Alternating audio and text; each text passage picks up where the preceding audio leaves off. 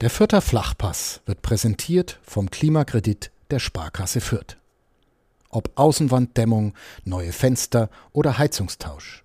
Sanieren Sie Ihre Immobilie einfach und günstig, ohne Grundschuldeintrag bis 50.000 Euro.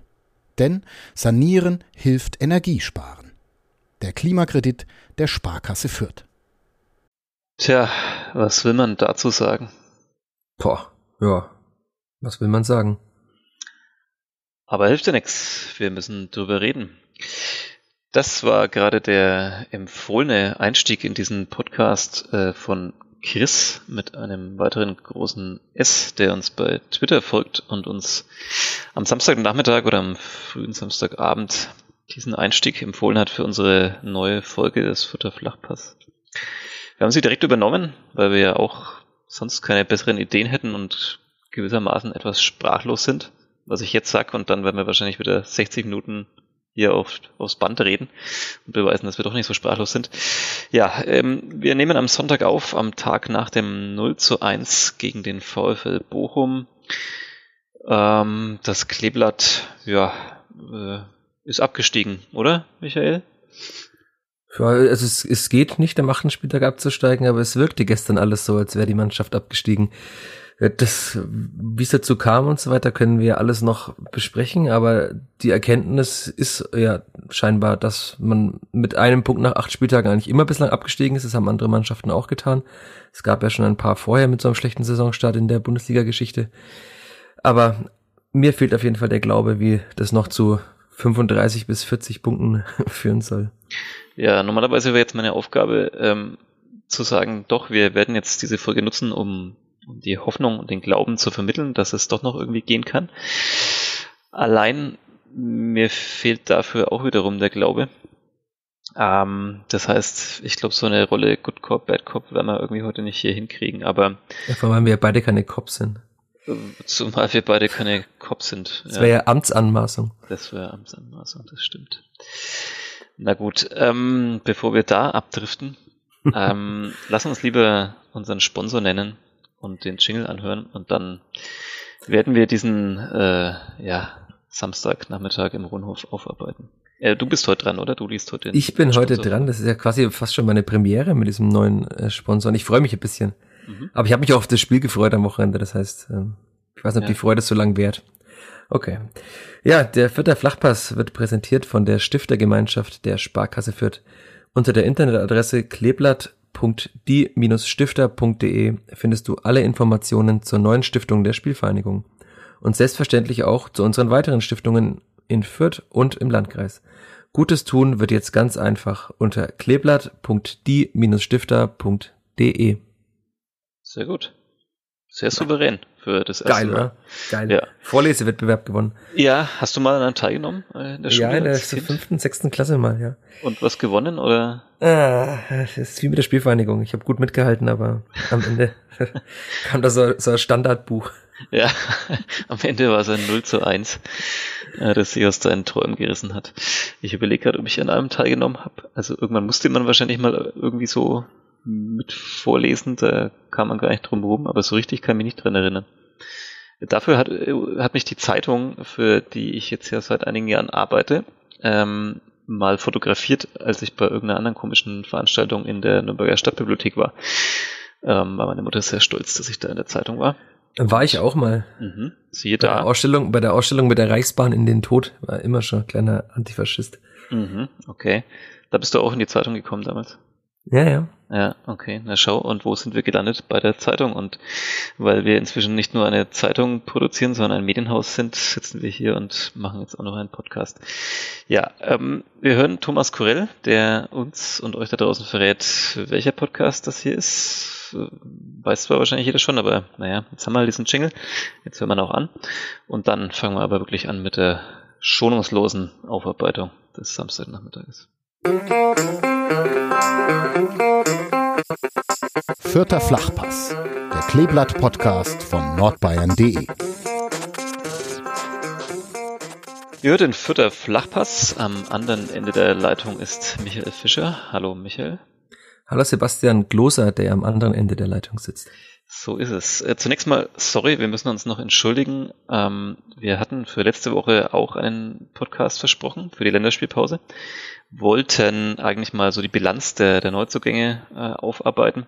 Das hast du auch getan in der Zeitung und auf nordbayern.de kann man das finden. Äh, aber wir haben es leider aus zeitlichen Gründen nicht geschafft. Wir hier, wir sind ja der Transparenz-Podcast glaube, so nennt sich inzwischen jeder, wenn er irgendwas offenlegt, dass er halt einfach keinen Bock oder keine Zeit hatte. Bei uns war es die Zeit, wir mussten freie Tage abbauen und haben es dann tatsächlich nicht geschafft, eine weitere Folge aufzunehmen. Ähm, ich musste oder durfte in den Tiergarten und leider blieb dann keine Zeit mehr, um äh, Sommertransfers zu reden. Aber das können wir ja immer noch machen, weil die Sommertransfers werden auch im Winter noch da sein. Ja, genau. Ja, schau mal. Ähm und äh, genau, es wird, es wird sicher einen Zeitpunkt finden, wo wir das ähm, aufarbeiten können. Ähm, ich weiß ja auf jeden Fall schon mal, dass ich als Wintertransfer wegtransferiert werde. In die, die Eltern, zum FC Elternzeit. Zum FC Elternzeit, aber ähm, naja, das ist ein anderes Kapitel.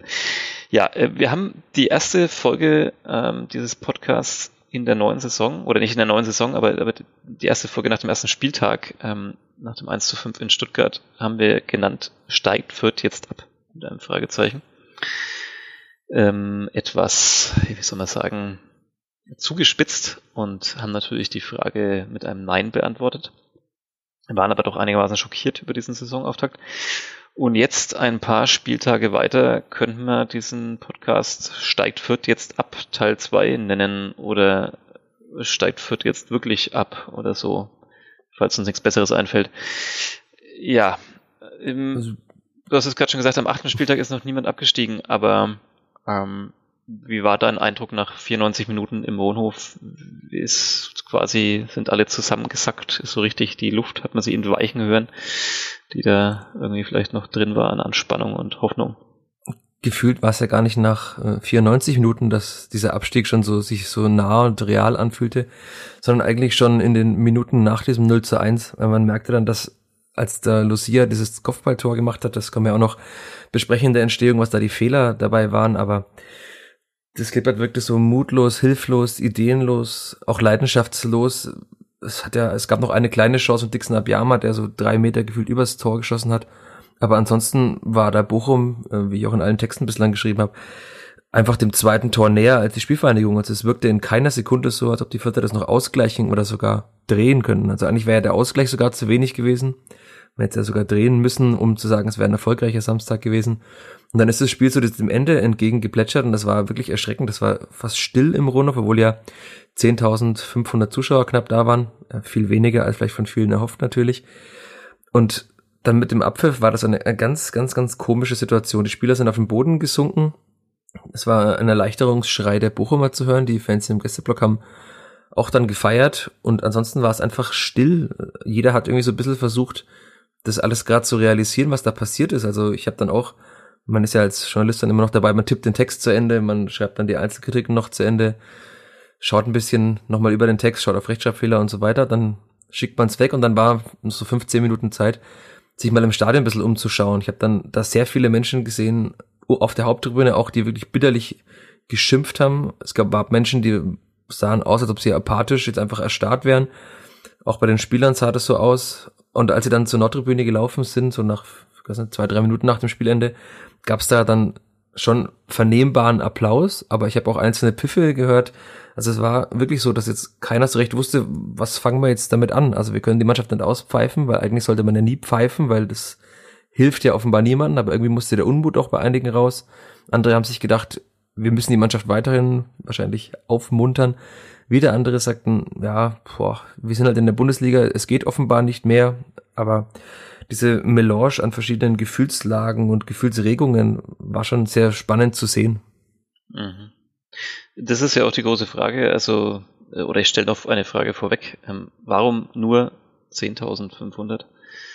Es war jetzt Platz und die Regeln sind so, man muss nicht mehr mit Maske. Es ist jetzt in den letzten Wochen einiges weggefallen, was einem vielleicht tatsächlich immer so ein bisschen noch den Stadionbesuch vergrault hat oder es anstrengend gemacht hat. Ähm, warum glaubst du, kommen nicht mehr zu diesem, ja, doch irgendwie dann halt Abstiegsgipfel? Ähm, um die Mannschaft zu unterstützen, ähm, ist, haben die letzten Wochen dafür gesorgt, ist, ist generell über die Pandemie, das sieht man ja überall, das kämpfen ja alle damit, ihre Stadien, Arenen voll zu machen, aber trotzdem, irgendwie hätte man sich gedacht, äh, ja, da könnte jetzt noch mal ein bisschen mehr Unterstützung kommen, oder? Das ist ja wie so oft eine Mischung aus ganz vielen Faktoren. Also ich glaube, der vorrangigste Faktor ist tatsächlich dieser Saisonstart. Also wenn, die, wenn die Spielverein jetzt vier Punkte wie Bochum gehabt hätte, hätte mit sieben Punkten auf die Nicht-Abstiegsplätze, schwierige Wortfindung, mhm. auf die Nicht-Abstiegsplätze springen können, dann wäre es vielleicht anders gewesen. Dann hätte auch, wäre die Euphorie noch mehr da gewesen. Aber die, die ähnliche Frage, die du mir gestellt hast, hat mir gestern auch der äh, geschätzte Kollege Benny Zander gestellt, als ich in der Halbzeit beim Sportradio Deutschland kurz zu Gast war. Und ähm, eigentlich ist es tatsächlich so, dass diese Euphorie, also er wollte wissen, warum diese Euphorie so wenig wahrnehmbar ist. Die war ja eigentlich gefühlt schon nach dem, also spätestens nach dem Stuttgart-Spiel, aller, aller spätestens dann nach diesem sehr ernüchternden äh, 13-0 in Mainz ja eigentlich schon weg. Weil man hatte erst diese vier Stammspieler, die man verloren hat, dann hat man eine ganz schwierige Vorbereitung, hat da kein Spiel gewonnen, hat gegen Würzburg irgendwie verloren, gegen Ingolstadt nur unentschieden gespielt, gegen die Bayern Amateure verloren, ist im Pokal ausgeschieden, hat dann diese furchtbare Klatsche da in Stuttgart bekommen, die auch ja jetzt hätte 1 zu 10 ausgehen können an dem Tag. Ähm, dann war dieses Spiel ja gegen Bielefeld und da war trotzdem ja noch Euphorie da. Man hat gemerkt, die, die Fans waren froh, ihre Mannschaft wieder spielen zu sehen, auch wenn es nur irgendwie 5700 oder so war, knapp 6000. Aber dann, da hätte halt dann schon mal ein Sieg gelingen müssen, um diese Euphorie mitzunehmen, um sie halt irgendwie zu transferieren in diese Saison. Und dann kam dieses Spiel in Mainz und dann war ja Länderspielpause. Und alle haben ja gesagt, okay, nach der Länderspielpause geht's neu los, aber nach der Länderspielpause keinen einzigen Punkt mehr geholt, trotz der äh, Neuzugänge, die noch kamen. Was natürlich auch mit reinspielt, ist ähm, natürlich die Pandemie. Manche wird sich gedacht haben, boah, ich habe jetzt eineinhalb Jahre nur Fußball im Fernsehen angeschaut das kann ich auch künftig machen und spare mir da halt irgendwie viel Geld. Also es ist ja auch so, dass die Karten nicht billig sind. Ähm, vor allem gegen Wolfsburg waren sie relativ teuer, weil die Spielfang einen Topspielzuschlag aus wirtschaftlichen Gründen erhoben hat. Aber auch sonst, also es ist halt ein, ein Stadionbesuch in der Bundesliga, noch dazu gegen den VfL Bochum, es hätte ja auch gut ein Zweitligaspiel sein können, ist halt offenbar nicht mehr so attraktiv, wie es noch vor der Pandemie war. Und das gehört natürlich auch zur Wahrheit. Mit Sicherheit wird es auch Fans geben, die nicht geimpft sind. Das ist schwer zu sagen, wie viele das sind. Aber es wird jetzt keiner irgendwie 30 Euro für einen Sitzplatz zahlen und 100 Euro für einen PCR-Test, um halt bei einem Spiel des letzten gegen den vorletzten dabei zu sein, wenn das ähm, auch zu Hause schauen kann oder bei mhm. Kumpels. Ja, es ist ähm, also alles sehr plausibel und trotzdem irgendwie ja traurig, wenn man jetzt äh, zurückdenkt an den an den Mai ähm, und die Bilder sich vor Augen nochmal ruft, äh, wie die Fans vor dem Stadion diesen diesen Ausstieg gefeiert haben, wie dann ja den Umständen entsprechend dann auch so die die ganze Stadt irgendwie diesen Tag genossen hat. Ja, aber ähm, selbst da waren ja nicht, also das lag an Pandemie, also an der Pandemie und das wird jetzt keiner sagen, äh, es war gut, dass das so viele waren, aber es waren ja trotzdem nicht viele Menschen, die diesen Aufstieg gefeiert haben. Es, es waren schon einige, aber wenn man vergleicht mit 2012 mit diesem ersten Aufstieg, da irgendwie 25 ja. bis 30.000 Menschen vom Rathaus waren, war das ja trotzdem ein, ein Aufstieg fast schon im Stillen. Ja, also, es ist schwer zu sagen. Man müsste, man müsste quasi die, die Pandemie irgendwie rausziehen und dann gucken, ähm, was hat sich seitdem verändert. Also war das damals tatsächlich eben dieser, dieser erste Aufstieg und ähm, ja, es sind da schon einige dann so ein bisschen äh, desillusioniert worden danach äh, in der Folge und so weiter. Hat man dann Leute jetzt über die Jahre verloren. Oder woran liegt's? Ähm, ja. Was man auch noch zur Wahrheit natürlich gehört, ist, dass der Stamm an Zuschauern im Rundhof ja auch nicht größer ist als diese 10.000 Menschen, die jetzt drin waren. Also das war der, der Stamm mit der zweiten Liga war auch so. Früher hat man mal gesagt, ja, zu normalen Spielen kommen 5.000. Dann kam halt in der zweiten Liga zu normalen Spielen mal 8.000. Also man hat es ja geschafft, den Stamm an Fans zu vergrößern. Jetzt kommen noch ein paar Gelegenheitszuschauer, die sich sagen, okay, Bundesliga können wir uns schon mal anschauen an so einem schönen Herbsttag. Aber es gibt halt nicht mehr als neun bis zehntausend Kleeblatt-Fans. Also das ist Fakt, das ist, tut weh wahrscheinlich für viele, das zu sehen. Aber der Gelegenheitszuschauer, der kommt eben gegen die Bayern oder der kommt noch, wenn die Vierter gegen Bochum spielen, äh, gegen Bochum, ja genau, gegen Dortmund spielen, vielleicht auch noch gegen RB Leipzig, weil das ein gutes Spiel verheißt, auch wenn der Gegner vielleicht von vielen kritisch gesehen wird. Aber gestern, auch weil wir, um nochmal die Diskussion mit äh, Chris, unserem Fan auf Twitter, ähm, aufzugreifen, das wird auch nicht anders werden, wenn die Vierter Ende November gegen Hoffenheim spielen, wenn sie im, im kurz vor Weihnachten gegen Augsburg spielen, da kommen auch nicht mehr als 10.000 Zuschauer, wenn überhaupt, weil dann ist es nämlich noch mal 10 bis 15 Grad kälter wahrscheinlich, als es kurz, am Samstag war. Kurz vor Weihnachten gegen Augsburg und dann immer noch mit einem Punkt auf dem Konto. Das wäre so Worst Case, was man sich gerade Ja, das ist ja tatsächlich nicht, nicht mal so illusorisch, wenn man sich die nächsten Spiele anschaut. Ja. Also leider, leider, also man hat ja schon einige Spiele gegen vermeintliche Tabellennachbarn gespielt. Also man hat gegen Hertha schon gespielt, man hat gegen Hertha, gut, Hertha jetzt gegen Frankfurt gewonnen, aber Bielefeld, Bochum, auch Köln war ja letztes Jahr unten dabei, Mainz war unten dabei. Die haben natürlich beide jetzt aus anderen Gründen einen Lauf und äh, werden nichts mit dem Abstieg zu tun haben. Aber es ist jetzt eigentlich ja dann wirklich Augsburg, einer der wenigen Gegner, gegen die wir noch spielend, ähm, die halt tatsächlich in Anführungszeichen auf Augenhöhe sind. Finanziell sind sie auch das nicht. Ja. Auf Augenhöhe hat Stefan Leitl vor der Partie gegen Bochum gesagt, war man eigentlich zu, ja zum Teil mit einigen Mannschaften letzter Zeit, ähm, aber es hat dann halt am Ende nicht gereicht. Ähm, er hat gesagt, man, man wird irgendwann punkten und, und die Leute in Fürth werden noch mehr mit einem Lächeln sozusagen diese, diese Bundesliga genießen und ähm, er sagte auch sinngemäß, äh, weil ich vor dem Spiel in der Pressekonferenz gefragt habe, naja, zeigt man vielleicht den Spielern vor der Partie nochmal so diese, diesen Sieg gegen Bochum aus der vergangenen Saison, um mal so ein bisschen die letzten Wochen zu verdrängen, diese, diese Bundesligaspiele ähm, und, und um mal was zu zeigen, wo man auch spielerisch sozusagen so richtig überzeugt hat. Und darauf hat er auch geantwortet, naja, nee, das, das wird man nicht machen, sondern ähm, so, das, das sind keine schlechten Zeiten, man muss nicht an die schönen erinnern, weil es sind ja gerade schöne, man darf sich mit Bundesligisten messen, die Herausforderungen sind größer, das Ambiente vielleicht größer und schöner ähm, und dass man das eigentlich genießen soll und, und dass das eigentlich äh, was Tolles ist, ähm, trotz der Ergebnisse. Ähm, kann ich alles verstehen, so wie er es gesagt hat, ähm, zu 100 Prozent. Aber ähm, damit dieses Lächeln kommt oder damit es vielleicht auch diejenigen tatsächlich so ein bisschen genießen, die jetzt nicht da auf dem Platz stehen und vielleicht sagen können, irgendwann mal, ich habe dann mal gegen einen Haaland oder gegen einen Lewandowski gespielt, ähm, ja, wollte es dann doch mal eben auch irgendwie so ein Erfolgserlebnis, ne? um das wirklich so zu tun, wie es der Trainer gefordert hat. Ja, aber dieses Erfolgserlebnis wird natürlich immer schwieriger zu holen, weil also der Glaube an sich selbst schwindet ja mit jeder, mit jeder Niederlage. Und wenn man es nicht mal schafft, bei, aller, bei allem Respekt vor dem VfL Bochum, aber gegen einen ersatzgeschwächten VfL Bochum, bei dem ja unter anderem der beste Torschütze Simon Zoller, der zuvor an allen äh, Toren beteiligt war, ähm, nicht mitgespielt hat, der im Sommer Robert Schul als besten Vorbereiter verloren hat, der natürlich äh, bisschen mehr noch an Etat hat. Ähm, die Zahlen sind eigentlich 22, 23 Millionen, also so vier, fünf Millionen mehr als die Spielvereinigung. Das ist natürlich einiges, aber trotzdem ist es ja der, der Gegner, der am, noch am meisten auf Augenhöhe ist wenn man sich mal da schafft, sich in irgendeiner Form zu belohnen. Es war ja nicht nur so, dass man das Spiel verloren hat, sondern man hatte auch, also keinen wirklich, keine wirklich gefährliche Chance. Also Regota hat mal ins Außennetz geschossen, Itten hat mal über den Ball gehauen, da waren zwei Fernschüsse von Meierhöfer und äh, Tillmann, aber die waren ja alle nicht gefährlich. Also da hat Manuel Riemann sich gedacht, danke, darf ich mich auch mal bewegen in der Kälte, vielleicht wenn ich im Schatten stehe. Aber ansonsten hat man da beiden Mannschaften ja auch in dem Spiel jetzt angemerkt, wie schwer das ist, mit diesem Druck und mit diesem Rucksack voller Steine da zu spielen, der dann irgendwie ständig nach unten zieht. Also das hat Stefan Leitl auch nach dem Spiel gesagt, ähm, dass man beiden Mannschaften schon angemerkt hat, dass was, was ein Tabellenplatz mit einer Mannschaft macht. Hat sich dann eben auch an diese Spiele, die du genannt hast, erinnert in der vergangenen Saison. Die Vierter haben ja das Hinspiel in Bochum, da haben sie ja den VfL beherrscht. Ähm, mhm. hat jeder sich gedacht, was ist denn das für eine Mannschaft, diese Vierter? Die steigen auf jeden Fall auf. Das Rückspiel war dann aus Bochumer Sicht sehr abgeklärt, haben sie gewonnen. Aber da meinte Stefan Neidl auch, da ist halt vieles irgendwie leicht von der Hand gegangen. Da viele Selbstverständlichkeiten haben da einfach geklappt und jetzt bei den Viertern hat halt gefühlt auch so gar nichts geklappt. Also da gab es mehrere Situationen. Ich habe mir da auch ein paar aufgeschrieben, die wird jeder Fan auch gesehen haben, aber da waren halt so Dinge dabei, in der Schlussphase zum Beispiel, ähm, war, da war Julian Green schon eingewechselt und dann hat, hat er sich, hat er gedacht, ähm, Jedro Willems geht zum Ball und Jedro Willems dachte, Julian Green geht zum Ball und dann geht der Bochumer zum Ball und schnappt ihn sich einfach.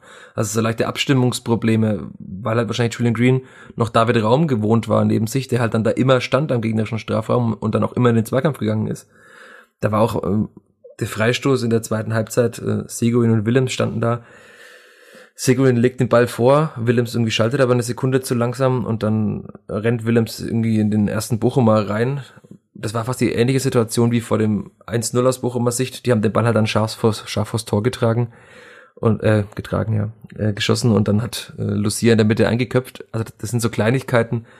Da ist ja Marco Mayhofer noch in der 85. Minute auf den Ball ausgerutscht. Also es waren alles so, so leichte Slapstick-Einlagen die halt alle gezeigt haben, dass diese Verunsicherung so riesengroß ist und woraus man dann, dann noch Hoffnung schöpfen kann, dass man jetzt in Leipzig gewinnt oder in Freiburg gewinnt, die beide jetzt ja gerade doch eine aufstrebende Form, auch wenn Leipzig sich schwer getan hat nach dem Start. Aber das wird alles nicht leichter. Dann kommt Frankfurt nach Fürth, die jetzt auch mit einiger Wut wahrscheinlich spielen werden, weil sie zu Hause sogar gegen die Hertha verloren haben. Also die Aufgaben werden nicht leichter und der Kopf wird natürlich auch äh, immer mehr zum Problem.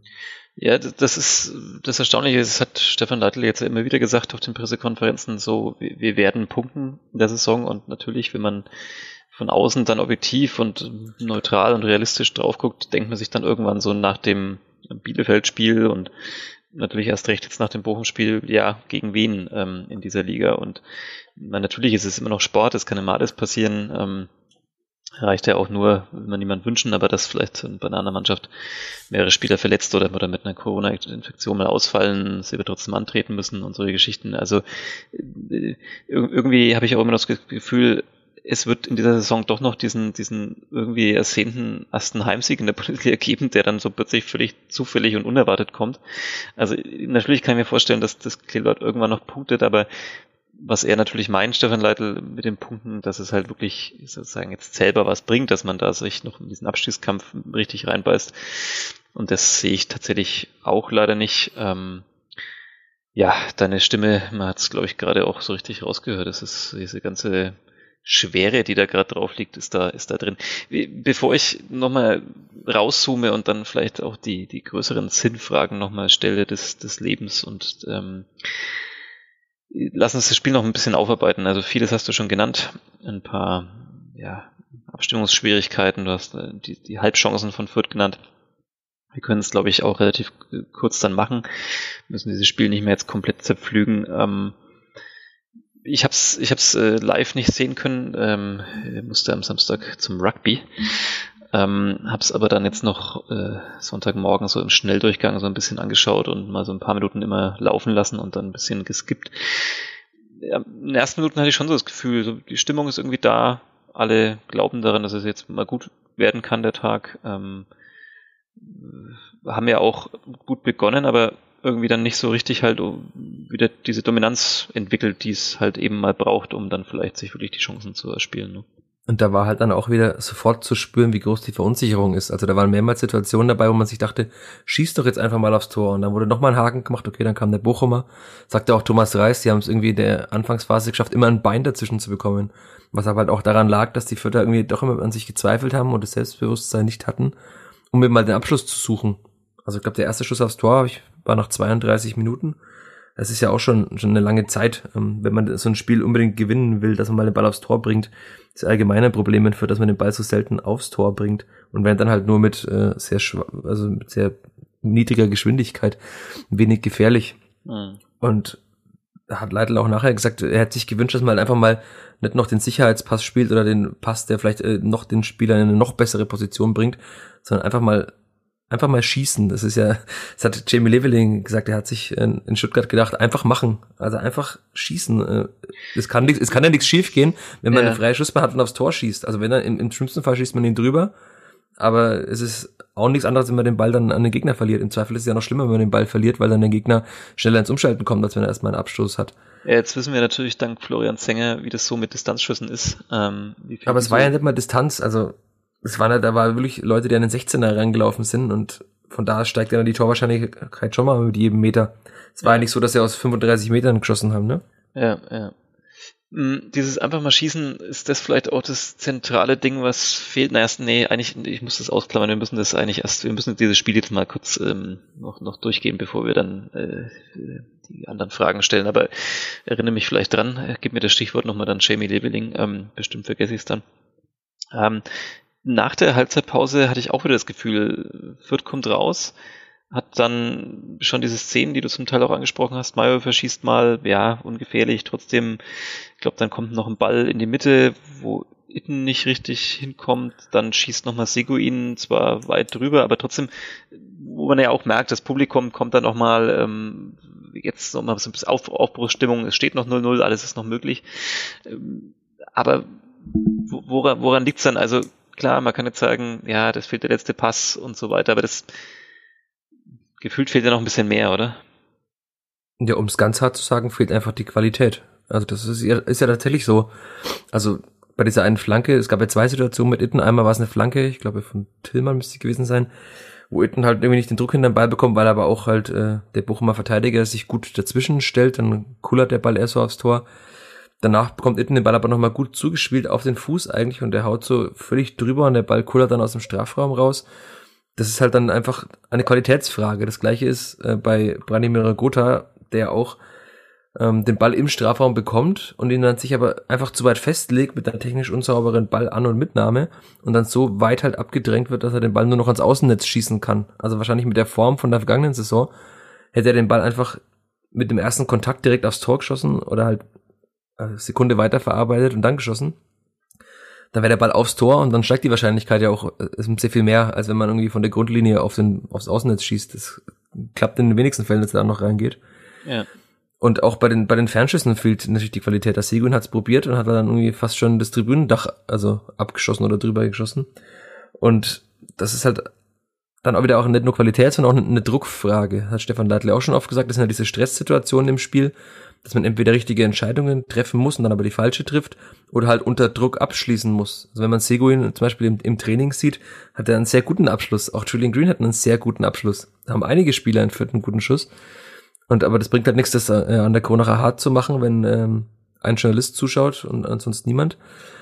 Und man muss es halt vor 10.500 Zuschauern machen, gegen den Gegner, der im, im Zweifel auf, auf den Füßen steht, der einen irgendwie stresst. Und das, damit kommen sie offenbar nicht zurecht. Hm. Du hast im Vorfeld, glaube ich, ein oder sogar zwei Podcasts ähm, mit Bochumer Kollegen äh, ge geführt. Einer mit Bochumer Kollegen und einer ähm, für das Bully Special auf meinen Sportpodcast. Da könnt ihr ein bisschen Werbung machen für die anderen ja, Formate auch. Ja, genau. Ähm, alles gute Formate. Ähm, da hast du wahrscheinlich auch viel über Bochum noch so ein bisschen mitbekommen, ähm, ein bisschen mehr, als wir vielleicht sonst so zusammen recherchieren können über den Gegner, nachdem wir jetzt keine Zeit haben, um da tagelanges Scouting zu betreiben und uns Spiele anzuschauen. Ähm, was ist denn anders bei Bochum. Also natürlich, ein 1-0 ist jetzt nicht, ähm, ist ja die Aussagekraft jetzt nicht die, dass Bochum jetzt da irgendwie äh, viel besser gewesen wäre oder irgendwie ganz anders dasteht, aber sie stehen in der Tabelle jetzt faktisch ganz anders da als, als Fürth schon. Man ist gemeinsam aufgestiegen, du hast es schon gesagt, Bochum vielleicht noch ein bisschen höhere Etat.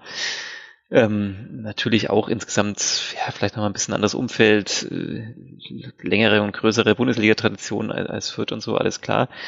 Aber trotzdem jetzt ganz konkret, man, man hat die letzten Jahre eigentlich so im Gleichschnitt verbracht. Du hast das auch im Vorfeld nachgeschaut. Man, man hat irgendwie, also Stefan Leitl und Thomas Reis haben im, selben Jahr, 2019, ähm, beide Mannschaften sozusagen übernommen, ähm, war da im Mittelfeld der Tabelle, dann ist man ein bisschen weiter hochgerutscht und letzte Saison hat man es geschafft aufzusteigen. Ähm, ziemlich viel Parallelen hast du auch schon gesagt, wichtige Spieler verloren, beide, beide Vereine. Aber halt Bochum nicht so viele wie die Vierter. Das ist vielleicht schon eine Erklärung, ne? Ja. Also die, das waren jetzt ja doch einige Spieler dabei, die man auch schon vergangene Saison gesehen hat. In Fürth waren es sehr, sehr wenige, weil halt dann auch noch Maxi Bauer und Harvard Nielsen ausgefallen sind. Also das war ja gefühlt eine komplett andere Mannschaft als in der vergangenen Saison. Ja. Und bei Bochum waren es dann doch einige. Also sie haben halt Robert Schul verloren, klar. Und haben jetzt Simon Zoller zumindest ähm, ein halbes Jahr verloren mit einem Kreuzbandriss. Was, was aber schon zwei extrem wichtige Spieler bei Bochum. Ja, aber ich würde jetzt mal sagen, also. dass äh, Ernst und Raum auch sehr wichtige Spieler sind in Fürth oder waren. Ähm, also wie man sieht ja jetzt, äh, wie sehr diese Spieler fehlen, wie sehr auch Anton Stach auf der Sechs fehlt, weil er ähm, zwar, also Griesbeck ist auch sehr zweikampfstark und schmeißt sich dann alles rein und ist defensiv super, aber halt Anton Stach hat nochmal diesen Tick mehr, fand ich, an Spieleröffnung, an spielerischer Qualität. Er hat mal gute Bälle nach vorne gespielt. Das geht Griesbeck ein bisschen ab, finde ich. Also da, ich finde auch, dass Anton Stach sehr fehlt. Ja, ähm, finde ich auch, aber man muss ja auch sagen, dass jetzt tatsächlich durch das höhere Niveau in der Bundesliga gefühlt ist es ja so, dass Griesbeck eigentlich fast nie oder sehr selten in der Lage überhaupt ist, äh, ein Spiel aufbauen zu müssen, zu dürfen. Ähm, also ist es ja gefühlt so, da können wir dann vielleicht auch nochmal kurz drüber reden, über den, über den Stilwechsel auch ein bisschen. Es ist ja einfach immer weniger so, dass das das führt so wie vergangene Saison dann da so schön aufbaut, ne? Also ähm, oder aufbauen kann, weil natürlich der Gegner einem vielleicht früher auf den Füßen steht, weil mehr Druck ist. Ja und auch nicht aufbauen will. Also Stefan Leitler hat es ja mal so ein bisschen verklausuliert gesagt, dass man auch mal die Bälle weit spielt, weil man halt dann dem Druck womöglich nicht gewachsen ist. Also das, ja. das ist natürlich auch eine Erklärung. Wenn man viel rumspielt, kann man den Ball viel näher am eigenen Strafraum verlieren. Wenn man erstmal die ersten fünf gegnerischen Spieler beim hohen Ball überspielt, dann ist die Gefahr schon mal weiter weg vom eigenen Tor. Nur leider sinkt damit halt auch die Wahrscheinlichkeit, ein Tor zu schießen.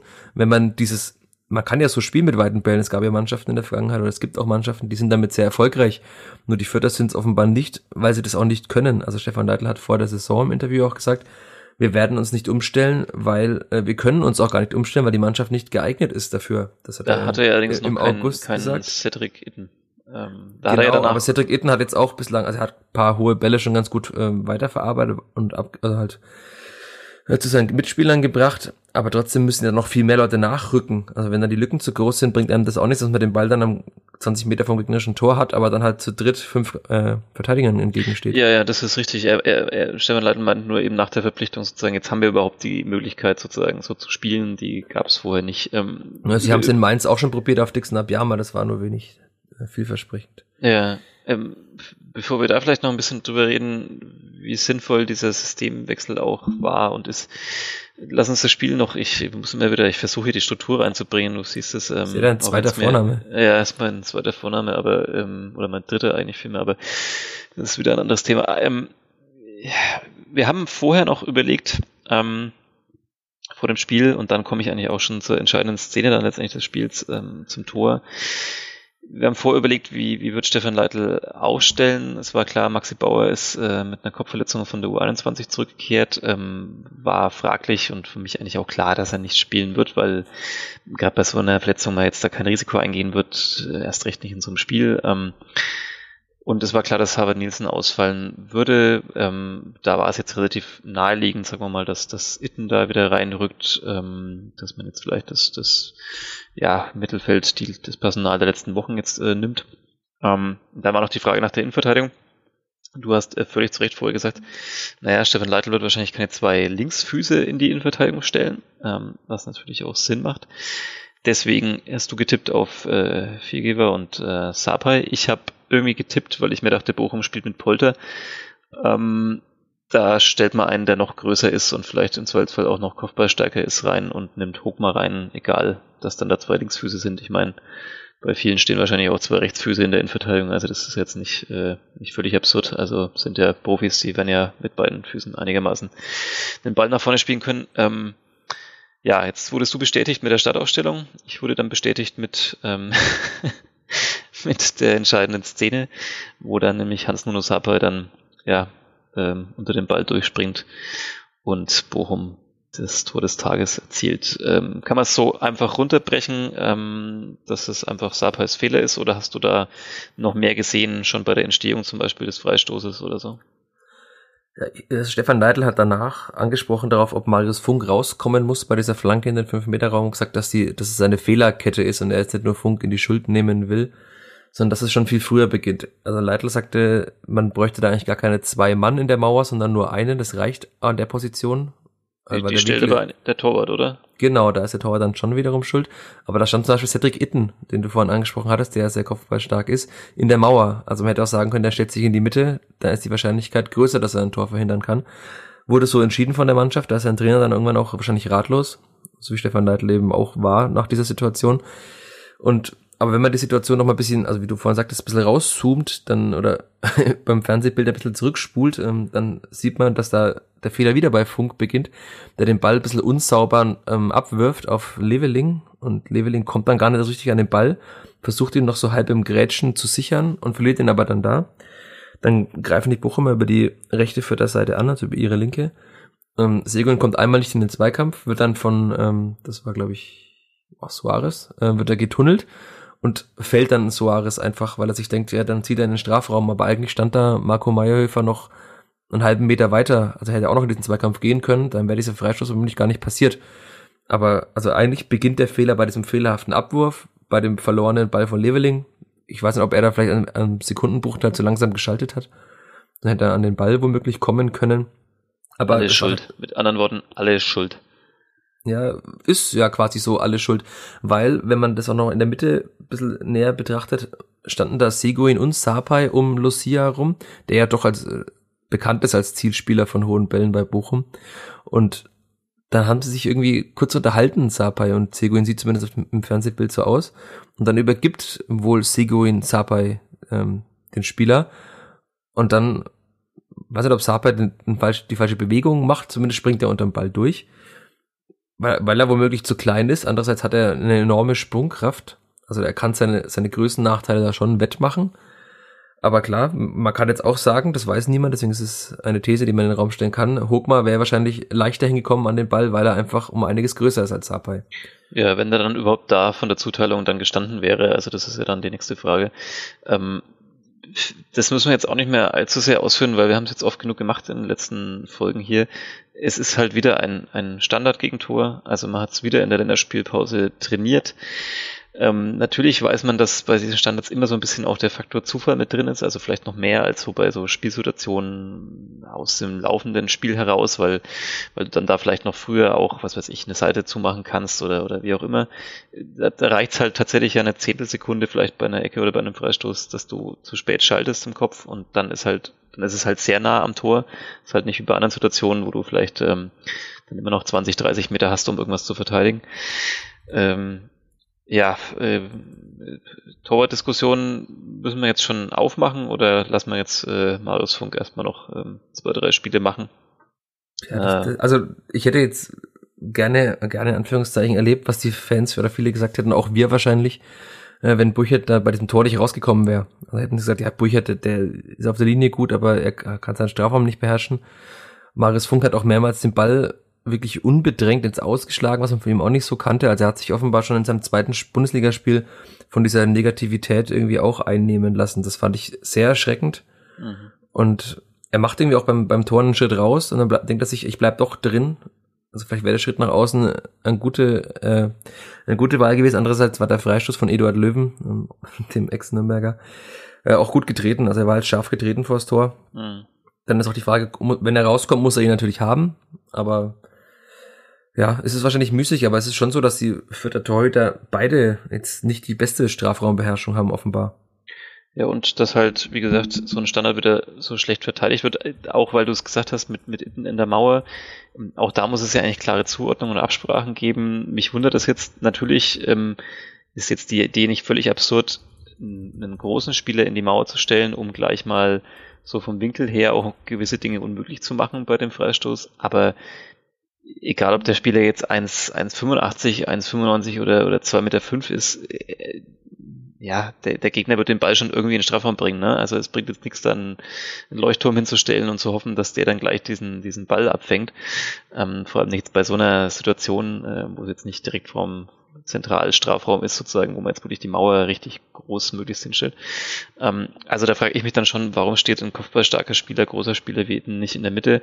Jetzt mal unabhängig davon, wem er zugeteilt gewesen wäre, einfach um da eine Präsenz zu haben und, und halt, ja, sich vielleicht genau da ins Zentrum zu stellen und irgendwas wegzuköpfen, was dann da kommt. Also da würde ich im Zweifelsfall dann immer eher ein, äh, keine Ahnung, Marco Mayhöfer in die Mauer stellen. Aber gut, wer bin ich schon? Ich ähm, habe mich ja hier oft genug als Standardexperte angeboten in den letzten Wochen. Ähm, ja, es ist natürlich bitter. Jetzt wurde das wieder trainiert in der, in der Spielpause. Ähm, Im Testspiel gegen Heidenheim auch schon wieder Standards. Ups, ich habe jetzt hier gerade, ich merke gerade, ich habe einen großen Fehler gemacht. Welchen hast du? Und du offenbar hast ihn nicht entdeckt. Das war ein, ein Test. Also es kann nicht Itten gewesen sein, der in der Mauer stand, weil er schon ausgewechselt war. War er schon ausgewechselt? naja, schau, ja, okay, dann. War einfach mein Kopf heute Morgen noch nicht bereit, als ich das Spiel geschaut habe. Ja. Tja. Na gut, wir nehmen alles zurück. Ähm, äh, schneiden es nicht, sondern Podcast. Ja, Transparenz-Podcast. Jetzt müsste ich die Szene natürlich nochmal sehen. Das, äh, ja, gut, aber im, ist ja jetzt auch nur ein, ein Detail in oder, oder in dieser Fehlerkette jetzt auch nur eins dann sozusagen. Hm, gegen Heidenheim im Test auch schon wieder nicht gut ausgesehen bei Standards und vor allem, wir reden natürlich mehr über die Gegentore, es ist halt, du hast es gerade gesagt, äh, Eduard Löwen tritt den Ball scharf und gut rein und platziert. Und man denkt sich, naja, man selber hatte ja auch einige Gelegenheiten. Warum passiert vor allem offensiv so wenig? Ähm, das ist, ja, wenn wir dann irgendwann die Rückschau auf die Saison schreiben, ist wahrscheinlich ein großes Thema, ne? Ja, also die offensiven Standards finde ich immer noch, die sind immer nicht so scharf getreten, wie es die Bochumer zum Beispiel waren, dann ist es auch leichter für einen Torwart, ihn eben abzufangen, wie Manuel Riemann. Wenn der Ball halt lang in der Luft ist und er sich lang vorbereiten kann, sieht, wo der Ball womöglich hinkommt, dann kann halt ein Torwart noch dazu ein guter, wie es Manuel Riemann ist, einfach auch rausgehen und den Ball abfangen. Und ich habe vorhin die Situation angesprochen, da haben die Vierter sich wahrscheinlich gedacht, wir probieren mal was anderes. Seguin und ähm, Willems. Und dann vertändeln sie den Ball halt so, dass sie fast schon in den Bochumer Konter laufen beim eigenen äh, Freistoß kurz vom gegnerischen 16. Ne? Das ist dann schon auch sehr, sehr schwierig. Also, boah, ich, mir fehlt echt da ein bisschen mittlerweile so ein bisschen, mir fehlen da die Worte. Also, weil andere Vereine haben das ja in der vergangenen Saison schon vorgemacht. Die Bochumer haben, haben ja, hatten wir auch schon mal das Thema Tore eben dadurch gemacht, wenn die Spiele mal irgendwann in der zweiten Liga. Und auch in der Bundesliga machen Mannschaften eben mal Tore nach Standards und gewinnen dann 1-0, 2-1 oder was auch immer. Und von den Füttern geht da so, so gar keine Gefahr aus. Das ist dann schon immer wieder erschreckend. Mhm. Ähm, das Spiel haben wir jetzt mehr oder weniger durchgekaut. Es gab noch eine Szene, die, glaube ich, so ein bisschen für Aufregung gesorgt hat. Das war ein Foulspiel an Paul Seguin in der 64. 64. Minute, das sehr hart war, offene Sohle auf ja, Schienbein, Sprunggelenk irgendwo da unten so. Ähm, gab dann Gelb. Ähm, für dich in Ordnung oder hättest du da Rot gezeigt?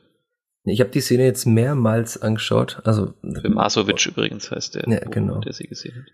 Und irgendwie dreht sich Seguin so, so ein bisschen weg, deswegen sieht es nicht so hart aus. Aber eigentlich ist die Regelauslegung schon, dass mit offener Sohle gegen das Schienbein ist eigentlich schon eine rote Karte. Wenn man jetzt dann denkt, dass Benjamin Pavard von den Bayern gegen Julian Green da glatte Rot bekommen hat für dieses Foul, dann hätte, da, hätte man da jetzt eben eigentlich auch Rot geben müssen.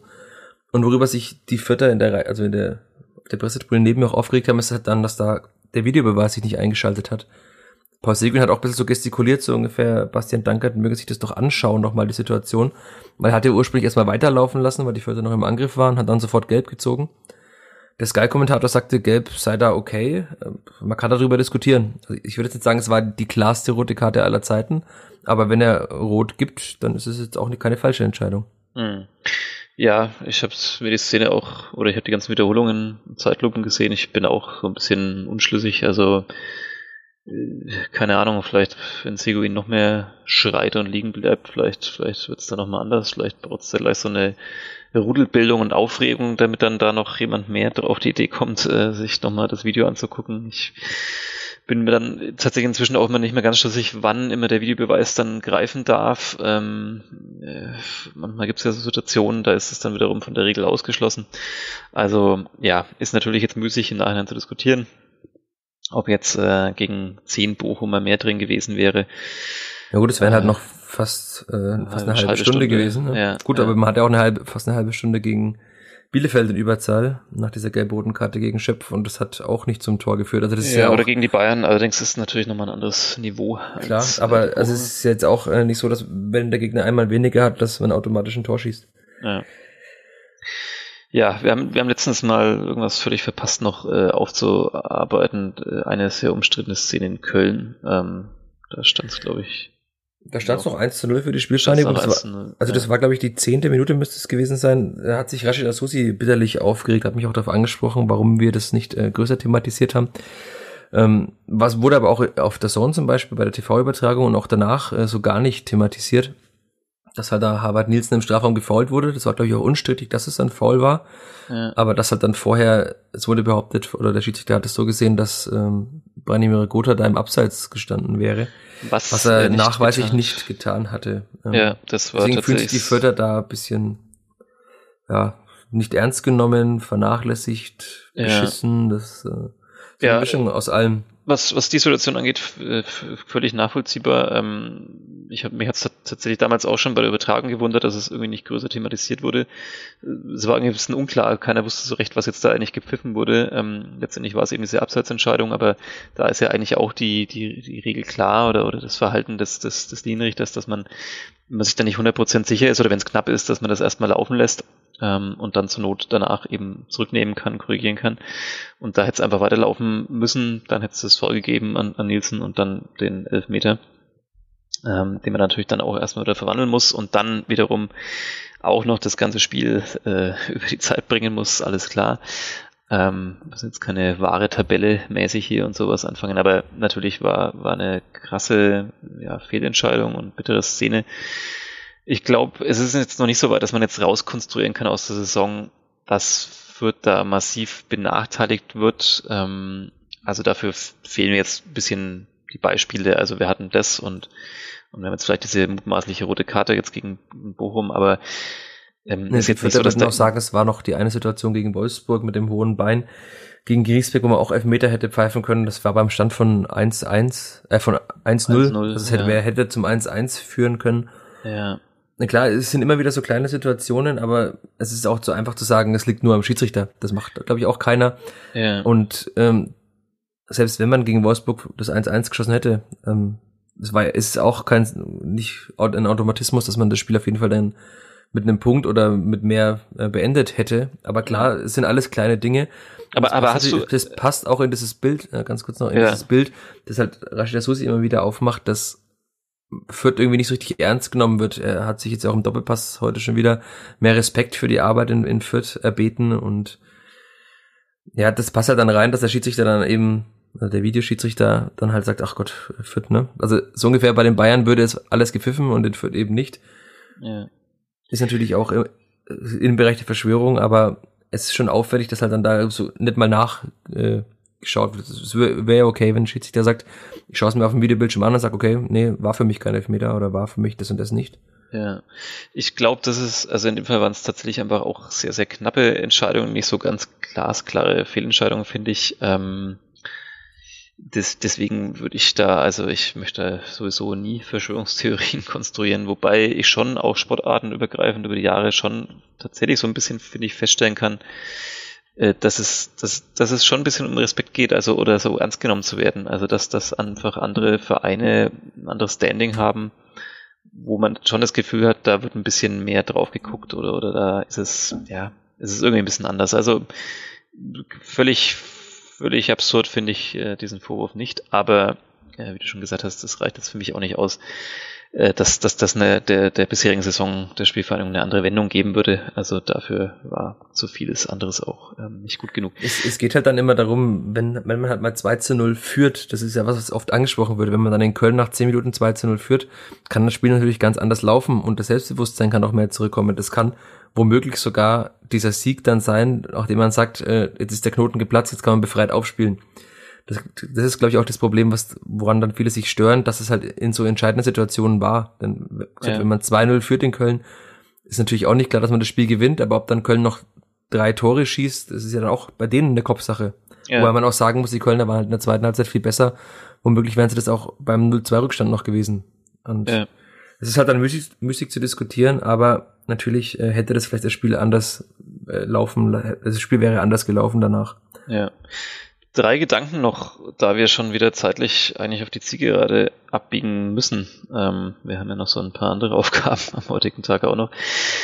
Ähm, erstens befreit aufspielen. Ähm, ich nummeriere es mal durch. Das ist der eine Gedanke, was vorhin ein bisschen so diese Sorglosigkeit von Jamie Leveling beschrieben. Ich meine, spätestens jetzt nach dem Spiel gegen Bochum, wo man gesagt hätte, das ist vielleicht die größte Chance, endlich mal diesen einen Heimsieg zu holen oder überhaupt jetzt auch in diesen Abstiegskampf äh, Feuer zu fangen. Also spätestens jetzt kann man eigentlich befreit ausspielen, oder? Also es gibt jetzt eigentlich, wenn wir jetzt mal die Rückspiele ausklammern gegen die äh, Mannschaften, die da unten drin stehen und, und das Augsburg-Spiel, das wir vorhin angesprochen haben, äh, im Prinzip erwartet ja niemand mehr jetzt irgendwas von Fürth. Also eigentlich kannst du doch jetzt wirklich befreit ausspielen. Schmeiß den Rucksack weg, lade die Steine aus. Ähm, klar, du hast vielleicht wenig Selbstbewusstsein, die Wochen liefen nicht gut, aber trotzdem, es gibt nichts zu verlieren. Also es gab äh, von vornherein eigentlich nichts zu verlieren in der Saison, aber jetzt erst recht nicht mehr, oder? Naja, man hat zumindest noch einen, einen Ruf zu verlieren, ne? wenn man jetzt völlig befreit ausspielt und denkt sich, ach, wir machen einfach mal und verliert halt dann gegen Leipzig oder Freiburg mit vielen Toren Unterschied, dann ist es natürlich auch irgendwann eine Sache des Rufs des Vereins, ne? Ja, aber gegen Leipzig, äh, also vielleicht Freiburg nicht, aber gegen Leipzig oder Dortmund oder Bayern haben halt auch andere Vereine schon mit vielen Toren verloren. Also ich finde, das ist kein Argument, äh, um nicht zu sagen, jetzt mal, jetzt mal nochmal alles wirklich über Bord werfen und, und komm, einfach also es, es wird ja zumindest jetzt gegen Leipzig mal so sein, dass ein Spieler zumindest befreit aufspielen kann, äh, weil Pausego in die fünfte Gelbe gesehen hat und da einer aus dieser Reihe entweder Sapai oder halt dann sein, äh, sein Fein, ähm, Seufert oder Christiansen auf jeden Fall spielen wird. Also weil mhm. es ist ein Platz frei auf dem Platz, ähm, mindestens für dieses Spiel. Und das war, denke ich mal, auch die große Hoffnung zum Beispiel von Adrian Fein. Also jetzt ist halt mal ein Moment gekommen, wo Stefan Neidl tauschen muss. Er hat ja bislang eisern festgehalten an seinen Aufstiegshelden, an Seguin und äh, Gotha. Zumindest bei Seguin muss er jetzt mal was machen. Und das ist natürlich auch eine Chance für einen Spieler, die jemand nutzen kann, ähm, die aber auch natürlich wieder im Kopf einen gewissen Druck verursacht wahrscheinlich, weil jemand dann sich denkt, ja, ich muss jetzt halt auch meine Chance nutzen und dann ist es mit dem befreit Aufspielen auch wieder schwieriger. Ja, okay, aber dafür sind es Profis. Also da muss ich einfach sagen, also bei allem Verständnis dafür, aber das, also das kann ja kein Argument sein. Ähm, er will sich da durchsetzen und ja, äh, irgendwer wird es dann tun und zwar derjenige, der das vielleicht auch besser ausblenden kann. Ähm, zwei weitere Punkte. Zweitens, ähm, das Thema Systemumstellung. Haben wir vorhin auch schon mal ein bisschen drüber geredet. Jetzt mit ein bisschen, bisschen Abstand ähm, zum Saisonstart. Klar, am Anfang hat man es probiert, wie in der Saison davor. Ähm, man dachte sich, wir setzen das einfach fort, versuchen schön von hinten rauszuspielen und uns unsere Chancen zu arbeiten. Dann hat man irgendwann gemerkt, so einfach ist es nicht in der Bundesliga. Ähm, die Fehler passieren dann auch oft zu nah am eigenen Tor. Vielleicht lieber mal einen hohen Ball nach vorne. Mit Cedric Itten hat man dann noch einen Spieler geholt, der vielleicht diese Bälle auch mal verwerten kann oder zumindest weiterverarbeiten kann. Ähm, jetzt habe ich mir nur gestern gedacht, jetzt geht's gegen Bochum.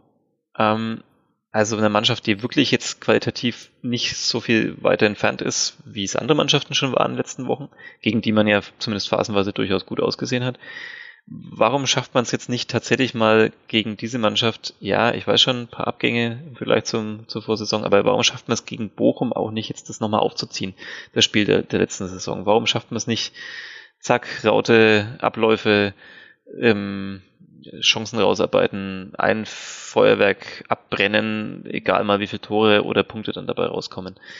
Ähm, und ja, da, damit, noch, schon, ja, damit noch verbunden die Frage, kann man das jetzt vielleicht dann einfach mal wieder durchziehen, weil man eben noch weniger zu verlieren hat. Also einfach mal das zu machen und jetzt stelle ich noch eine dritte Frage hinten dran, was natürlich total bescheuert ist als Journalist, weil niemand mehr jetzt schon weiß, was die erste war und du vielleicht auch nicht mehr, aber hätte es nicht Sinn gemacht, das einfach von vornherein auch weiterhin zu etablieren, durchzuziehen, zwar Rückschläge zu erleiden und, und auch mal vielleicht hm, auf die Fresse, pardon, zu bekommen, aber mittelfristig sich wirklich festzuspielen, auch auf dieser Ebene mit diesem System und dann vielleicht besser auszusehen, mittelfristig. Jetzt mache ich es für die Trainer. Ich, ich fange mal mit der letzten Frage an. ja, weil du die ersten zwei schon wieder vergessen hast und ich auch. Ähm, ja, ich finde, es würde Sinn machen oder es hätte Sinn gemacht, es zu tun. Man hat ja am SC Paderborn vor zwei Jahren gesehen, dass die auch, also die hatten halt diesen Baumgart Offensivfußball haben sie durchgezogen, haben halt dann irgendwie wilde Spiele gehabt, haben mal 3 zu 3 gespielt, aber halt auch mal hoch verloren. Aber es war zumindest aufregend, die Spiele zu sehen. Und dann hat man hat Paderborn sich auch einen gewissen Ruf ähm, erarbeitet, also weil sie halt einfach die Spiele waren immer schön anzuschauen. Das Spiel der Vierter gegen Bochum war jetzt gestern nicht schön anzuschauen, zum Beispiel.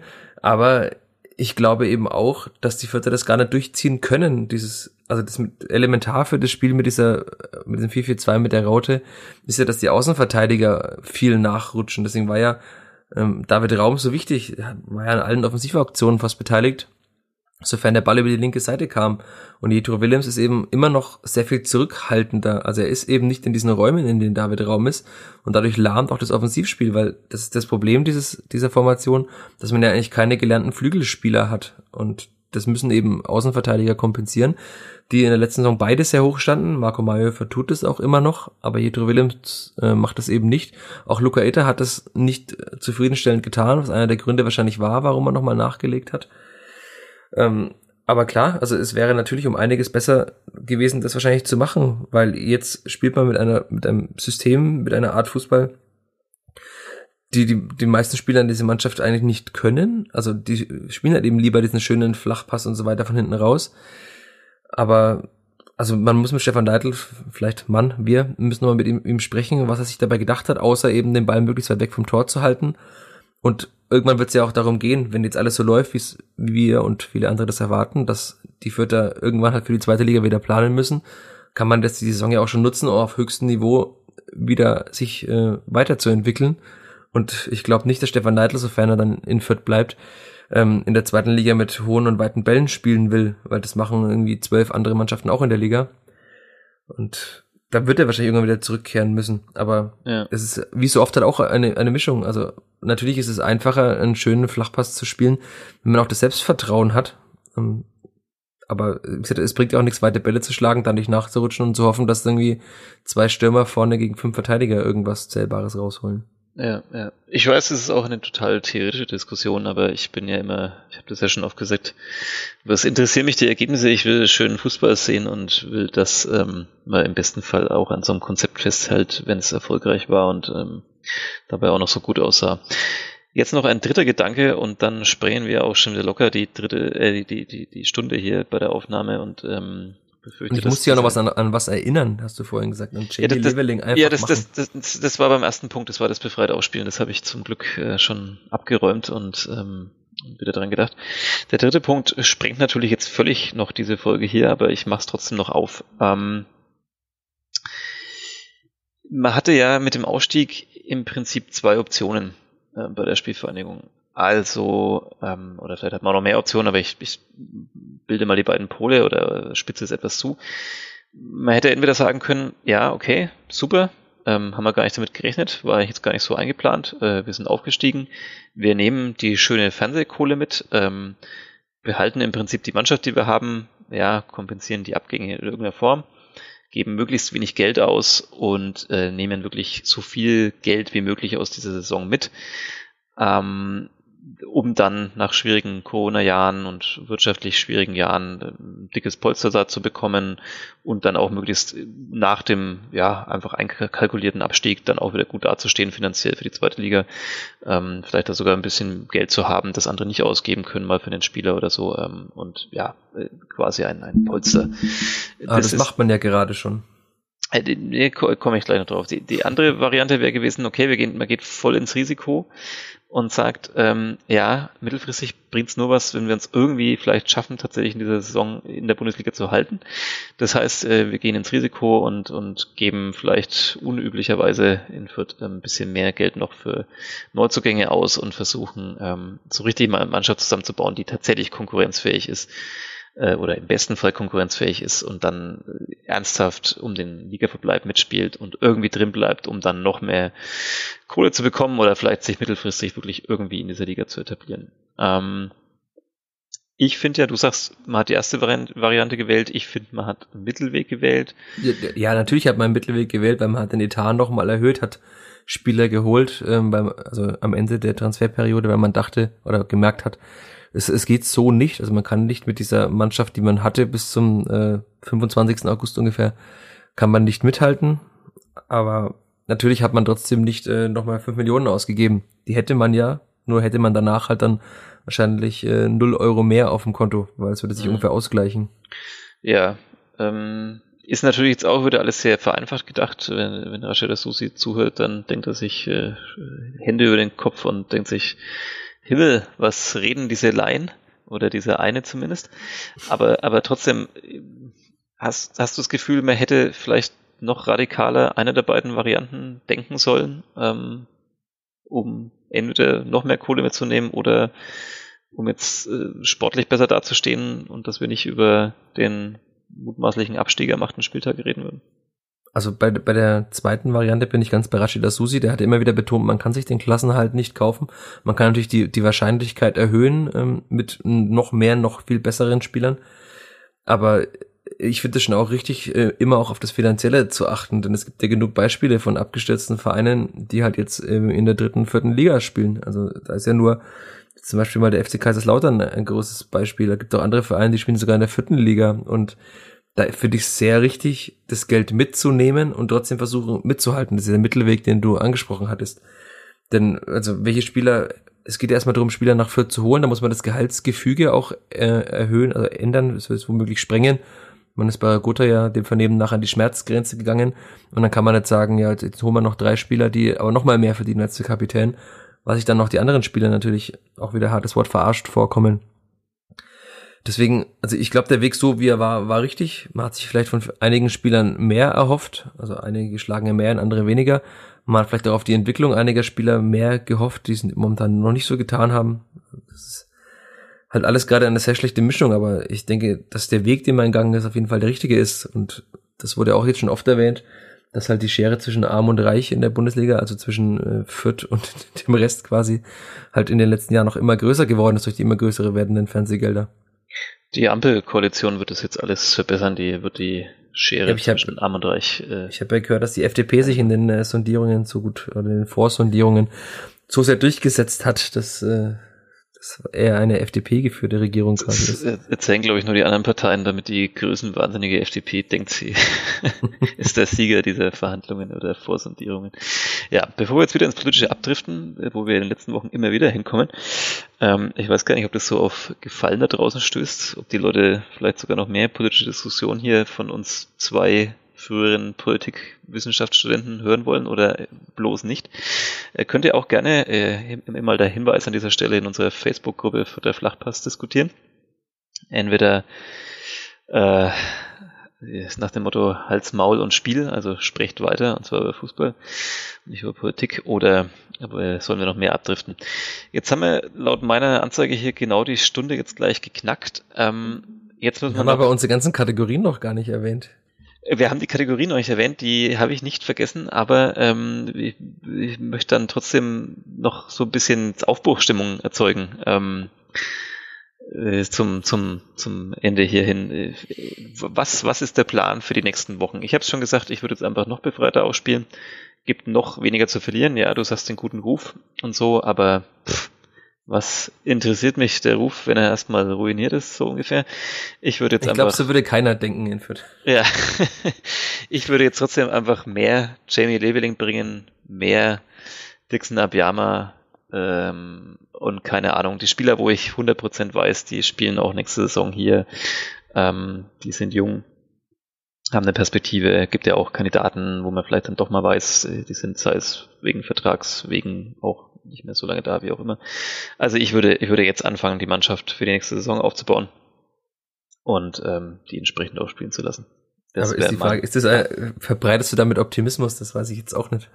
Weiß ich nicht, aber das ist vielleicht so genau der Punkt, den sich dann vielleicht, könnte ich mir vorstellen, der ein oder andere Fan dann wünscht. Also, dass, wenn man jetzt auch sieht, ja, man wird jetzt wahrscheinlich auch gegen andere Mannschaften jetzt nicht wahnsinnig viel erfolgreicher einfach erstmal werden, aber vielleicht kann man so ein bisschen ähm, Euphorie erzeugen dadurch, dass man wieder Lust hat, so bestimmten Leuten zuzuschauen. Also ich, äh, ich, ich versuche ja immer hier ein bisschen auch die anderen Sportarten, die wir sonst so betreuen, mit reinzubringen. Ähm, bringe an dieser Stelle das Beispiel des HC Erlangen Handball-Bundesliga. Die hatten letzte Saison wahnsinnig viele verletzten Probleme ähm, und Corona und Top und so weiter. Und da haben dann über viele Wochen einfach ganz, ganz viele junge Spieler gespielt, die eigentlich so aus der zweiten Mannschaft kamen oder die so Perspektivspieler sind. Ähm, und die hat man einfach ins kalte Wasser geworfen, weil mir auch gar nichts anderes übrig blieb. Und die haben gekämpft und es kamen natürlich nicht nur Siege raus, es kam auch mal eine Abreibung dabei raus, aber die Fans tatsächlich und der ganze Verein hat irgendwie diese Stimmung ein bisschen mitgenommen und man war wirklich begeistert davon. Vielleicht ja ein Ansatz auch für die Spielvereinigung. Das Problem ist halt, also natürlich gibt es Spieler, wie jetzt die angesprochenen, ähm, zum Beispiel Adrian Fein oder Nils Säufer oder Max Christiansen, die jetzt eben auch zeigen können, dass sie auf dem Niveau mithalten können und zumindest im Falle von Seufert und Christiansen sind sie auch beide noch länger gebunden an den Verein. Verein ist ja nur ausgeliehen. Das Problem ist halt dann, du hast es gerade angesprochen, Spieler aus der zweiten Mannschaft. Das ist in Fürth drängt sich jetzt gerade in der zweiten Mannschaft auch keiner auf, um jetzt unbedingt auf diesem Bundesliga-Niveau zu spielen. Und auch die U19 hat jetzt heute 0 zu 3 gegen den FC Heidenheim verloren, das ist am Tabellenende. Ähm, die U17 krebst im Tabellenkeller rum. Ja. Also es kommt auch nichts nach an Spielern, die jetzt dann halt das, die man einfach mal reinwerfen könnte. Das, das wäre jetzt vielleicht auch ein bisschen zu viel verlangt, aber zumindest aus der zweiten Reihe jetzt. Also du sprichst mit, mit Seufert und, und Christiansen so zwei an. Ich frage mich dann, wenn ich die weiter unter Vertrag habe, und weiß ich ja nicht, vielleicht will man die auch nicht mehr unter Vertrag haben, vielleicht will man da auch irgendwann nach einem vorzeitigen Ende suchen oder so, aber, aber angenommen, man will sie weiter da haben und es gibt ja einen Grund, warum man sie verpflichtet hat, ähm, dann, dann, dann muss ich die ja auch jetzt mal irgendwie so ein bisschen noch mehr reinbringen. Also wenn ich ihnen jetzt dauernd irgendwie Spieler vor die Nase setze, die möglicherweise dann auch mal wieder weg sind ähm, oder wie auch immer, ähm, dann wird es ja auch schwierig für die, sagen wir mal, nach einem Abstieg dann in der zweiten Liga, wo, woher nehmen die dann das Vertrauen, dass der Trainer jetzt tatsächlich auf sie setzt und das, und das auch ernst meint oder das nur macht, weil er jetzt halt plötzlich dann nach dem Abstieg nur noch äh, sie zur Verfügung hat. Also deswegen, das meine ich eben so, jetzt ein bisschen so die Mannschaft einspielen lassen, reinbringen, die es dann vielleicht auch perspektivisch wirklich sein kann. Egal jetzt mal in welcher Liga. Ja, also ist auf jeden Fall ein guter Weg. Die Frage ist, welchen Weg Stefan Neidl gehen wird. Das können wir raus, versuchen herauszufinden im Laufe der Woche, jetzt zumindest mal für das Spiel am äh, kommenden Wochenende. Also ich finde die Frage sehr interessant, wer jetzt da dann diese Position von Seguin übernimmt, weil es bislang galt ja, Seguin spielt immer.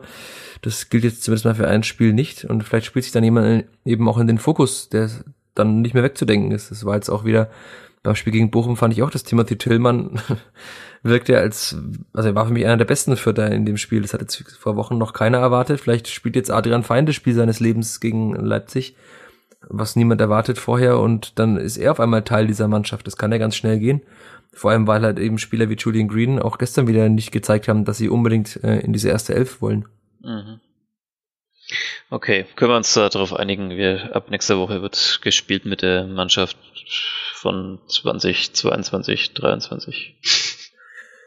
Ja. Schau mal, was okay, Stefan Leitl dazu sagt. Ich sehe deine, ich höre deine Begeisterung raus hier. Also ich hätte, also das ist natürlich äh, fußballromantisch und äh, hat seinen Charme zu sagen, jetzt diese junge, wilde Mannschaft, wir lassen jetzt dann doch wieder die ganzen Jungen spielen und dann holen wir noch den äh, Elias Kratzer und den Simon Asta, diese Spieler, die jetzt bislang meist nicht mal im Kader waren. Man ähm, muss es ja nicht übertreiben. Ja, aber also, es ist ja auch eine berechtigte Frage. Also Simon Asta zum Beispiel äh, ist bei der U20-Nationalmannschaft zuletzt als Kapitän aufgelaufen ja. und hat ein Tor vorbereitet und also das ist ja auch ein Spieler, der noch länger an Fürth gebunden ist. Ähm, er ist rechter Verteidiger, hat aber, ich glaube im Testspiel gegen Hoffenheim hat äh, Asta, haben Asta und Meyerhöfer gespielt. Ähm, also Meyerhöfer ist ja auch so polyvalent, äh, er kann ja links und rechts spielen.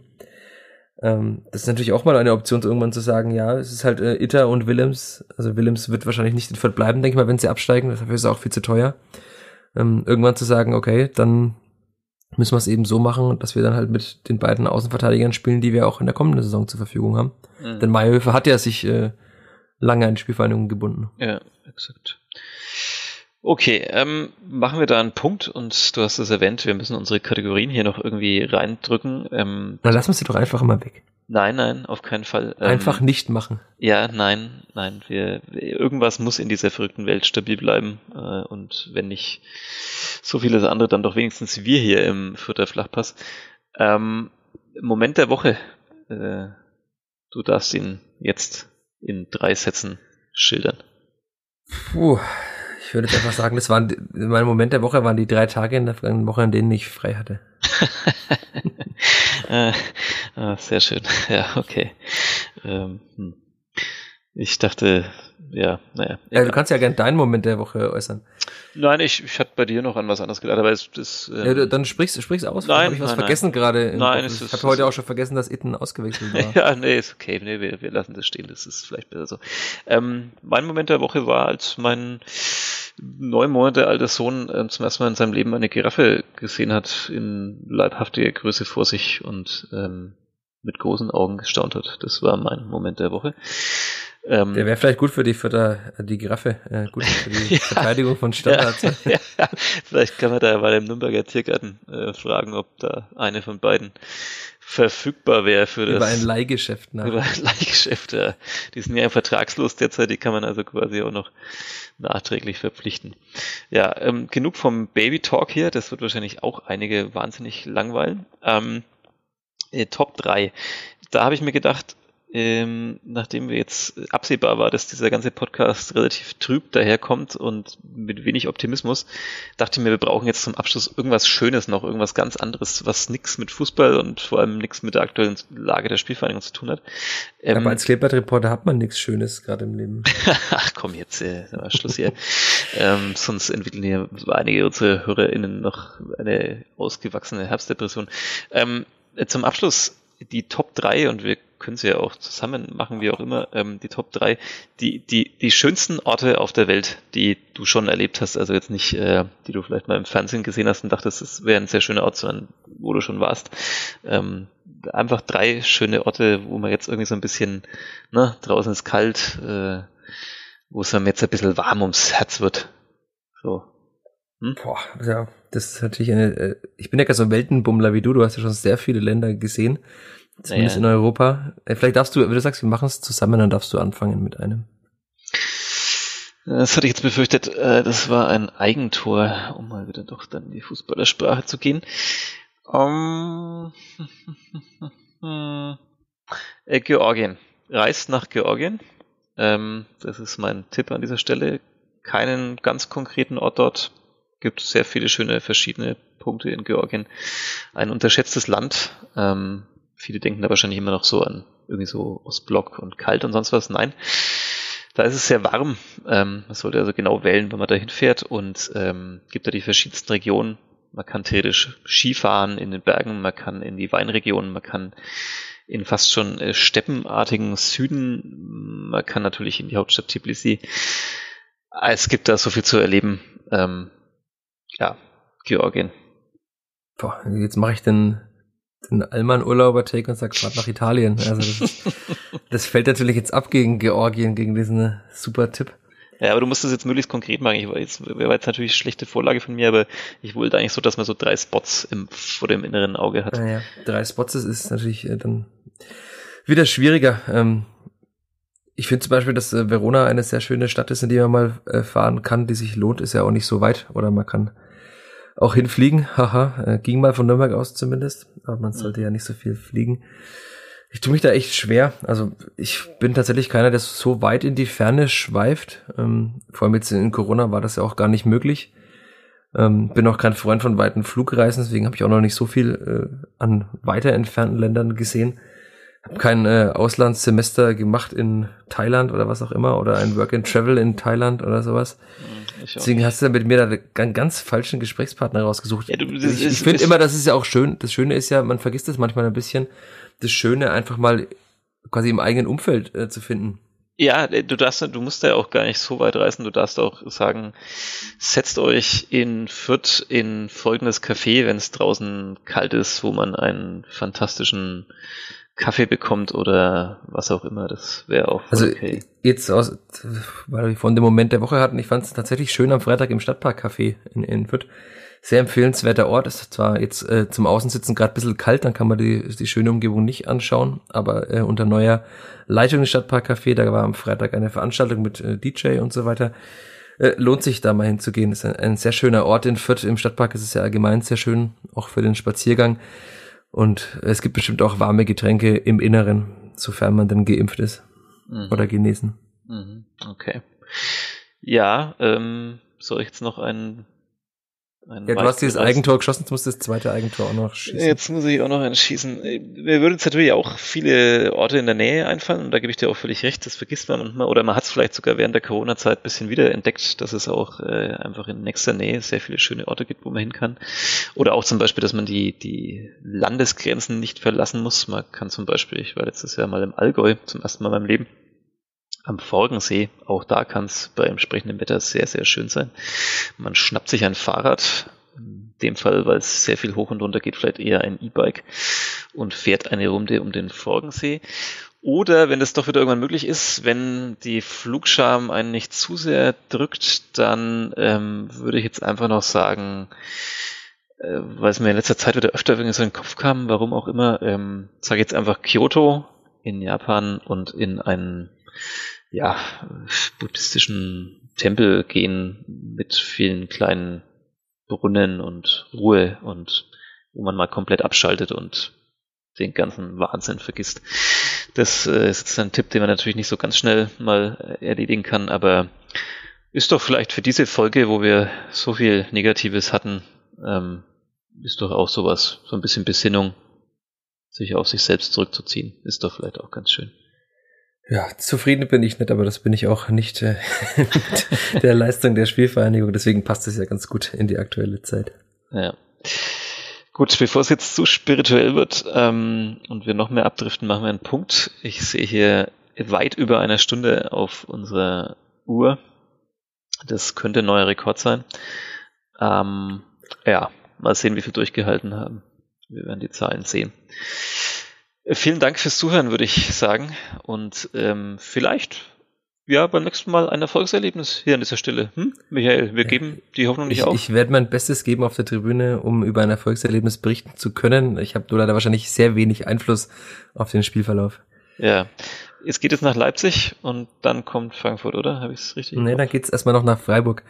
Ah. Zwei Auswärtsspiele nacheinander. Ja, ja, das ist auch sehr dankbar in der momentanen Situation. Ja, das hatte ich nicht im Kopf. Ähm, das stimmt natürlich. Aber ja, dann kommt Frankfurt und das sogar noch am Sonntagabend um 19.30 Uhr. Ja, das super Zeit. Immer wieder mal neue Erlebnisse. Ist ja. super Zeit für uns, äh, wenn die Zeitung ab 8 gedruckt wird. Ja, ja. ja.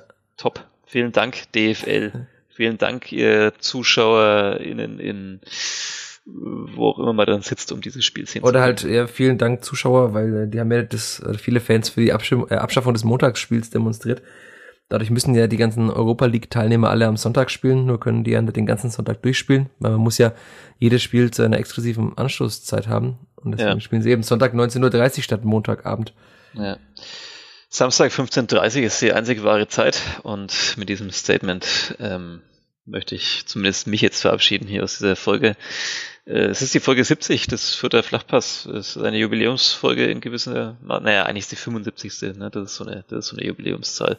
Also bis zur 75. feiern wir dann den ersten Bundesligasieg der Spielvereinigung dieser Saison. Abgemacht. Ja, ja, du hast ja auch gesagt, wir machen einen Podcast in der Woche ja. ja.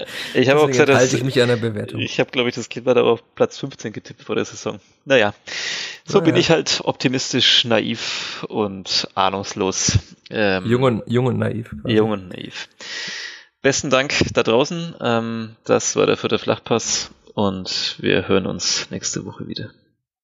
Servus. Mehr bei uns im Netz auf nordbayern.de